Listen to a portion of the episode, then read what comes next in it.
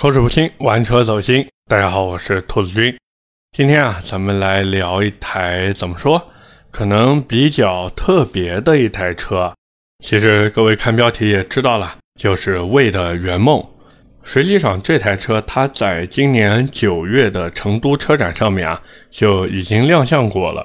我记得成都车展的时候啊，长城真的是太热闹了，又是神兽，又是猫，又是坦克，又是炮，还有各种咖啡，对不对？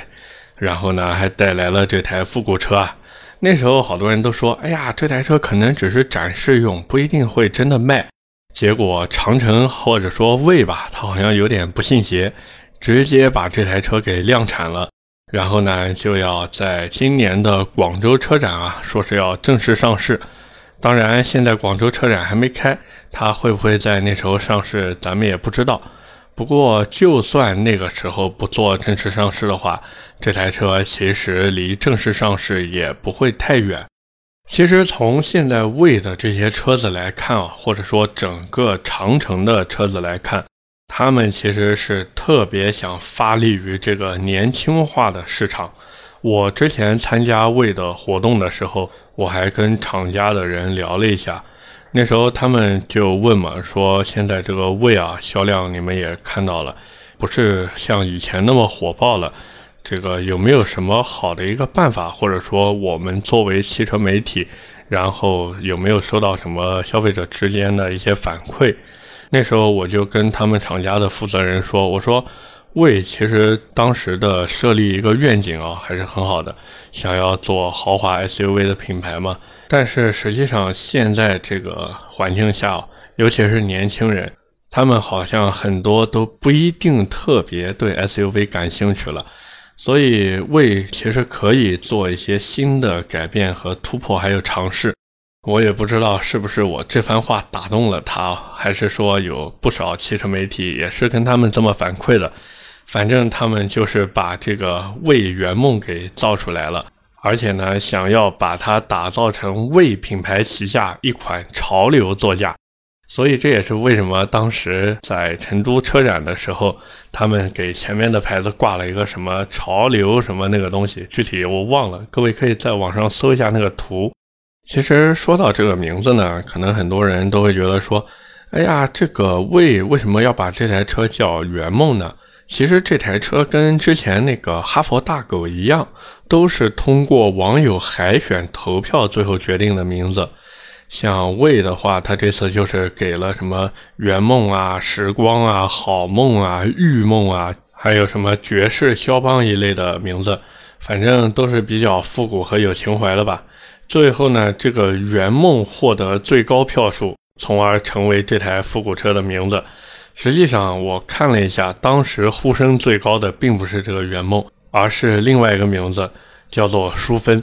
因为和魏连起来读叫魏淑芬，就是之前小品里边的那个“俺叫魏淑芬，女，二十九岁，至今未婚”，就那个魏淑芬。但是可能为厂家自己觉得这个名字连起来哦不够有逼格，所以呢就直接叫圆梦了。但是我是觉得这个圆梦单看这个名字呢还行，而且圆这个字呢和车型也比较像，圆头圆脑的嘛。可是你跟这个魏要是连起来读的话，魏圆梦，我的天，那这不是梦想完不成的嘛，对吧？反正关于这个名字呢，我们也就不多赘述了。我们也是按传统车评的逻辑啊，先从外观开始聊，好不好？那么这次它的外观呢，其实走的就是一个复古路线嘛，像前面那个中网那边大面积的镀铬，对不对？包括各位看当时那个展车啊，用的也是一个米色的外观。说实话，这个米色外观真的很少见，好像一般现代的车型啊都不太会用米色外观了。一方面呢是油漆的颜色比较难调，再一方面呢就是确实现在很多的车型，各位可以想象一下，好像弄个米色上去都不是特别的好看啊。我之前看过唯一的可以说米色车身比较好看的车是之前的奥迪 A1，实际上奥迪 A1 原厂也没有这个米色嘛，是我之前看过一个车友。然后他买的奥迪 A1 回来自己玩的，反正改了一套 S 一的套件，然后贴的米色的改色膜，配了黑色的后视镜和黑色的车顶，反正这样颜色搭配确实很不错。当然，那个车子长得也是圆头圆脑的，所以这种圆头圆脑的车子呢，好像米色还行。但是如果说来一个什么米色的轩逸、米色的卡罗拉，我相信大部分人绝对不会去买的，对吧？那么除了这个外观颜色和造型以外呢，其实这次外观上面啊，我觉得最大的亮点在哪？就是在它那套轮毂上面。哎呀，这一聊到轮毂啊，就又聊到我的这个老本行了。各位其实可以看到，就是这一次魏圆梦这台车，它那个轮毂造型呢，其实是仿之前老爷车上面那个钢丝轮毂来做的。但是因为现在很少有厂家做这个钢丝轮毂了嘛，所以为这次呢是仿了一下造型，用了一套细条幅单锁的轮毂，而且整套轮毂做的都是不灵不灵的。可能有朋友会想说，哎呀，那这是不是电镀轮毂啊？其实不是的，我还特地研究了一下，我感觉啊，它那个轮毂应该是做的车辆面的工艺，而不是电镀的工艺。实际上，现在如果想要在国内买一套真正电镀的轮毂，这个难度还是挺大的。因为现在我们国内对于环保这一块卡得很严嘛。但是电镀轮毂或者说整个电镀的流程，它这个环保基本上都是不达标的，或者说它污染很大。而那些做轮毂的厂商呢？又很难有足够的资金和精力去投入到这个环保处理上面去，这也是为什么现在很多各位看到那种不灵不灵的轮毂啊，实际上用的都是车辆面的工艺，而不是电镀工艺。这个知识点可以记住，以后看到谁轮毂不灵不灵的了，或者有一圈那个银色的边，你就可以跟他说：“哎，你这个轮毂是不是车亮面的？”嘿嘿嘿。那么除了这个颜色以外呢？还有就是那个轮毂上面的单锁啊，就是中间那一个像飞机螺旋桨那一块，我看起来感觉更像是一个盖子，实际上在那个盖子里面还是靠普通的轮毂螺丝来固定的嘛。按现在这个轮毂来看的话，大概率啊，这个展车用的是一套锻造轮毂，因为一方面铸造轮毂它的条幅很难做那么细，另一方面呢，假如真的铸造轮毂做这么细的条幅的话，它的这个轮毂载荷呀是肯定不够的。换句话说，就是假如铸造轮毂把条幅做那么细以后，它的轮毂强度不足，开着开着就断了。所以我相信长城或者说魏啊，它为了保证这个安全性，大概率用的就是锻造轮毂。不过这也就带来另一个问题啊，就是各位其实也都知道，对于车厂而言，用一套锻造轮毂这个成本真的太高了。各位想一想，我们平时在买这个改装的锻造轮毂的时候，一套十八寸的锻造轮毂就基本上要七千块钱这个样子了。当然，车厂在采购的时候，因为有数量上的优势嘛，所以相对而言能再便宜一些。不过，就算他拿的价格再便宜，实际上总体的成本还是比铸造轮毂要贵的。所以后期等这台车正式上市啊。各位可以也关注一下这个轮毂是不是会变成选配啊？那么除了这个轮毂造型以外呢，其实这台车啊，它的这个整体外形设计，我是有一个地方想要小小的吐槽一下的，就是这台车它车尾有一个凸起的那一块，我真的是想破头都没想明白为什么胃要这样设计，这个小书包背在后面完全没有任何的意义。而且实际上把那个小书包去掉以后，根本就不会影响什么，还不如给它怼一个像甲壳虫一样的那个小尾翼在后面，都比这个小书包要好看。不过再怎么说呢，外形设计的好不好看呀，还是比较具有强烈的个人色彩的。所以我们就先把这个外形放一边，接着呢，我们再来聊一聊它的内饰。实际上这一次它的这个内饰整体设计啊。也是往复古方向去走的，包括你们能看到它整体的那个展车里面啊，都是用的那种米白色的包裹，对吧？然后呢，中控台那边再配合着那种砖红色的包覆，包括那一套方向盘也是的，直接弄了一个双辐式的设计，然后上面还有镀铬的盘幅。虽然说有一些多功能按键在上面啊，但是可以说丝毫没有妨碍这整体氛围的营造。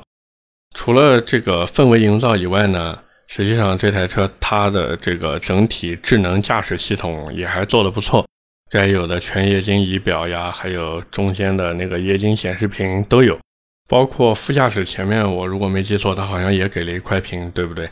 所以整体的内饰呢，可以说是结合复古和潮流吧。但是有一个地方也想吐槽一下啊，就是它那个内饰的座椅印花真的有点土。我是没想明白，为为什么一定要画蛇添足的把那个座椅上面弄个印花？不知道的还以为把家里面的窗帘布或者桌布给套上去了。讲到这个座椅套，我想到最近很火那个尿素袋，就那个化肥尿素袋做成的座椅套。要我说，就那尿素袋子看上去都比这个印花的要潮一点，因为人家那个尿素袋叫整活。而胃上面这一套真的就是土气，你们知道吗？所以也是期待他们正式上市以后啊，能给多提供一些这个内饰的颜色。其实我觉得它那个内饰颜色完全可以参考之前欧拉好猫上面那个墨绿色配白色呀，还有什么蓝色配白色、砖红色配白色，啊，反正都挺好看的。就哪怕退一万步说。它都比现在这个米色，然后带那种印花的内饰要好看。现在圆梦这个内饰，哎呀，真的，你别说讨好年轻女性消费者了，你就算来个五六十岁的老阿姨，她都觉得丑。所以，假如有位厂家的人在听这期音频啊，真的，你们好好琢磨一下好不好？这个内饰，反正展车那一套是真的不好看。那么聊完内饰以后呢，我们再来聊聊它的动力啊。很多人都说呢，这台车它的动力是一个亮点，新车会采用 DHT 混合动力系统。虽然现在不知道是用什么混合动力系统，但是肯定牛逼。哎呀，说实话，这个论调真的讲了这么久了，累不累啊？对吧？你看现在 DHT 动力系统有几个？无非就两个嘛，一个马奇朵用的1.5升发动机加电机，231马力，370牛米；拿铁用的是 1.5T 发动机加电机。然后二百四十六马力，五百三十二牛米，这个扭矩是真的大。拿铁那个扭矩真的服气。反正不管用哪个，对于现在这个圆梦来说，动力都不算弱，但是呢也不算强。而且实际上这套 DHT 混合动力系统啊，它的根本目的是为了省油和好开，而不是为了性能。所以我觉得各位等这台车真正上市以后，更需要关心的点在哪里呢？在于第一个，这套动力系统有没有什么明显的缺陷，比如说什么电机故障啊，或者说什么发动机故障、变速箱故障啊。第二个呢，就是关心一下它实际的油耗表现。至于这套动力系统它用的技术有多牛逼，或者说它又有什么最新的什么热效率也好，或者说什么传动效率也好，我们作为消费者不用去关心。我们需要关心的就是这台车它好不好开，好不好用。它的空间表现到底是不是像他说的那么好？然后还有这台车开起来舒服不舒服，省油不省油？毕竟现在油价那么贵，对吧？能有一套这种又省油、动力表现又还可以的 DHT 混动，还是挺好的，我觉得。那么既然聊到油价呢，我们也来聊一聊这台车的车价哦。其实现在这台车到目前为止还没有公布它的一个预售价。更不要说它最后上市的定价了，对吧？但是呢，根据之前未出的那些车子的价格，其实我觉得就已经可以猜个大概了。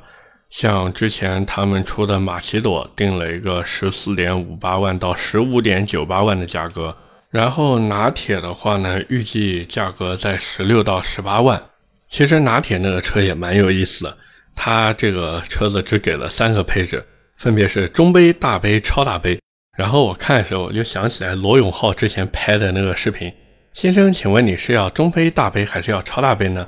我估计魏在定配置的时候，拍板的那个领导刚刚买完一杯星巴克，然后就突然有了灵感，说不定真的是这个样子哦。反正不管怎么说呢，像魏圆梦这台车，它现在我估计啊，就是整体的价格应该会比这个马奇朵再稍微贵那么一点点。因为圆梦这台车它实际上已经达到中型 SUV 的一个级别了，不过我是不太认可把它划到 SUV 里面去的。我更觉得这应该算是一台两厢轿车，或者说是一台跨界车。所以哪怕最后厂家把它归类定义到 SUV 里面，大家也不要被怎么说忽悠，或者说被骗了吧。这台车其实真的更像一台轿车。那么我对这台车的预计价格呢，估计是在十八到二十万这个样子，因为这台车它真的不会太便宜，而且还有复古的造型在那边，有噱头嘛，对不对？所以定个十八到二十万的价格也算合理吧，毕竟连好猫的高配都卖到十三四万、十四五万了，对吧？所以呢，今天也是在这边给大家留一个互动话题哦，就是假如圆梦这台车定个十八到二十万。你们觉得贵还是便宜？那么聊完这些以后呢，我们再来聊一聊，就是这台车能不能玩改装？其实也是可以玩的。而且我在当时第一眼看到这台车以后，我心里面其实已经对它有一个初步的改装方案了。就是一方面，这台车外形其实它的整体一个，我们不说设计语言啊，就是整体的风格其实跟之前克莱斯勒漫步者有点像。包括之前吉利英伦，各位还记得吗？就是吉利推出的那个长得像英国出租车的那种车子，反正走的都是复古路线，所以整体的这个调性或者说玩出来的感觉呢，也是要往复古上面去走的。那么既然要复古，所以轮毂首先不能太大。复古车它的轮毂都是小小的，然后呢都是那种网状的轮毂，对不对？所以，我们完全可以玩一个什么呢？就是把那个网状轮毂啊，给它弄一个垫片垫出来，作为一个齐平，对吧？但是呢，我们需要操刀的地方在哪？在于轮胎上面。各位如果看过过去的那种车子，你会发现它那个轮胎上面都有一圈白颜色的边儿，就是在轮胎的胎壁上面给它涂白。哎，我觉得其实也可以这么玩嘛。然后你再配一个黑色的车身。哎呀，这个氛围，这个腔调是不是一下就给你拉满了，对吧？除了这个之外呢，就是它的姿态哦，一定要再低一点点。所以买完这台车回去，如果想改装的话，我是真的建议买一套好一点的避震器。但是记住了，千万不要上气动。好多人都觉得说，哎呀，这种复古的车子上气动真的非常好看，因为趴在地上嘛。实际上，我是觉得，既然玩这种复古车，就一定要有过去那种感觉。你想想看，过去那个年代哪有气动避震啊？没有的呀。所以我们就用脚牙避震来把它的这个车身姿态稍微的降低那么一点点，然后再配合上车身的一个颜色，还有轮胎，对吧？那一圈白边，刚才我也说了。然后车上镀铬件一定要勤擦勤洗。千万不能留有什么水渍啊，或者其他的脏污在上面。就是整台车一定要看起来不灵不灵的。所以，如果你买的不是黑色的话，或者说你买了黑色又想贴改色膜的话，我觉得为了不灵不灵的，可以去给车子贴一个那种叫什么星空钻石黑那个颜色，真的非常的漂亮。那个阳光一照，真的不灵不灵的闪闪发光。你那个镀铬件在车身上面也是不灵不灵不灵的闪闪发光，多漂亮啊，对不对？那么除了这些以外呢，我是觉得，假如条件允许的话，可以给里面做一个星空顶。哎呀，这晚上对吧，躺在车子里面，哇，星空顶这么一开，哇，氛围拉满了，真的特别舒服。再一个呢，就是不知道他们这一次给这台车配一个什么音响啊？反正我是觉得这种车子，咱们也不要追求它能跑多快了。咱们就直接把舒适度拉满，直接拉到顶，弄一套好一点的音箱。像音箱的话，我在那个之前十月份的留言问题解答里面有说过，各位感兴趣的呢可以回听一下。反正不管怎么改，这台车你在改的时候就记住“腔调”两个字就可以了，千万不要想着去玩什么黑武士之类的，那样会非常非常的丑，好吧？最后呢，我们也是来对这台车做一个总结啊。实际上，魏圆梦这台车，我觉得它整体的车子的产品力还算可以的，而且整体的颜值也非常不错。内饰呢，反正等上市以后，如果有别的颜色能选就更好了。当然，核心点还是价格嘛。其实这个价格我一直觉得挺矛盾的，就为什么呢？太便宜的话呢，这台车很容易成街车。那一旦成了街车以后，整台车的腔调不就大打折扣了吗？但是如果它太贵了的话，那确实整体性价比就有一点低了。反正我是觉得，如果是价格合适的话，然后你为了造型、为了颜值去买单，我觉得可以的，没有什么问题。当然，这台车呢，如果是想作为家里面的第一台用车的话，那我觉得还是再看看吧。这台车，除非你是单身或者正在谈对象。要不然呢，就是你作为家里面第二台甚至第三台车去买，你作为第一台车去买这个车的话，真的还不如去看看隔壁的马奇诺或者摩卡呢。OK，那么今天关于未圆梦我们就聊这么多，下面是我们的留言互动环节。上一期啊，咱们聊了宝马 X5，那么第一条留言来自维斯维斯，他说瑞虎 8P 的四驱版要上了，如何评价？星途凌云和它哪个值得选？听说星途的车机有点卡，自己的妈妈比较倾向虎八鲲鹏，但是自己觉得有点丑，不过也不是不能接受。八 P 的话呢，妈妈觉得丑，估计会在这三台里面选，也就是星途凌云、瑞虎八 P 四驱，还有瑞虎八鲲鹏版。想听一听我的意见。其实这三台车我觉得非常的好选。瑞虎八 P 的四驱呢，它是前油后电，主打一个性能。然后虎八的鲲鹏版呢，它现在主打的其实是 2.0T 这台车，我之前音频里面有聊过，你可以回听一下。那么星途凌云呢，其实怎么说呢？完全我感觉星途的车子就是把之前关着的那一套东西搬回来，重新取了一个名字，叫什么火星架构还是什么的，我记不清了。反正总的来说，如果是让我来选的话，我可能首选虎八鲲鹏版。然后第二选的呢就是星途凌云，这两台车其实都还不错。如果说你特别在意四驱系统，那我觉得你可以去看另外一台车是什么呢？就是哈佛 H6 2.0T 四驱版。如果你觉得哈佛 H6 四驱版长得不好看，没关系，你直接去买哈佛大狗的四驱版就可以了嘛。第二条留言来自 M Prince M，也是我们节目的老听友了。他说：“宝马加长好像猴子旗杆，到处说看我长不长，长不长。奔驰加长是到处说大不大，你忍一忍。奥迪加长是你看我十五厘米的内增高鞋垫高不高？哎呀，这个评论真的太绝了，我就不做评价了。各位可以来聊一聊自己的想法，好吧？最后一条留言来自马蹄真，他说：兔子能不能点评一下新威朗，尤其是新出的那个 1.5T 发动机？”这个威朗 Pro 啊，现在用的这套动力系统呢，我一直觉得它是一个好机头配了一个买菜变速箱。你说普通的这个威朗 Pro 用一个 CVT 变速箱还可以，对不对？大家也能接受。反正就这么十万来块钱的一台车，买菜变速箱就买菜变速箱嘛。我买威朗 Pro 也就是为了买买菜带带步，对吧？但是为什么这一次给威朗 Pro GS 用的还是 CVT 变速箱？是不是通用你们就真的把 GS 当一个皮肤在买了？换句话说，我想买 GS 版本的根本原因是看中它在性能上能跟普通版车型拉开差距，对吧？